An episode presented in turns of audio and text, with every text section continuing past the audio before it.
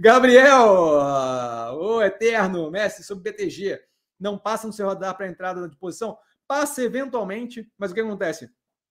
A minha expansão para operação, ela teve uma subida agressiva no preço, é, foi bem avaliada a última vez que eu olhei, é, mas a minha expansão para operação de instituição financeira que me chamou a atenção e que acabou puxando o capital que estava disponível para esse tipo de coisa foi justamente a BR Partners, que não é tão próxima de banco normal, como é o caso de BTG, Banco do Brasil, por aí vai, mas é uma operação que eu via como consideravelmente mais descontada e com mais espaço de crescimento.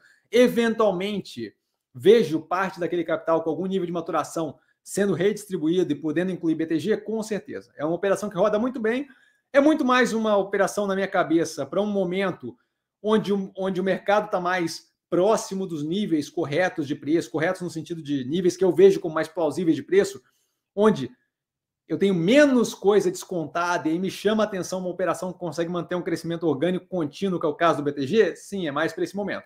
Então acho que vai algum tempo aí, mas eventualmente entrando no portfólio, com certeza não, não acho que não acho que não, não acho que não teria espaço, tá? Então vejo sim é, como, como positivo. Tá?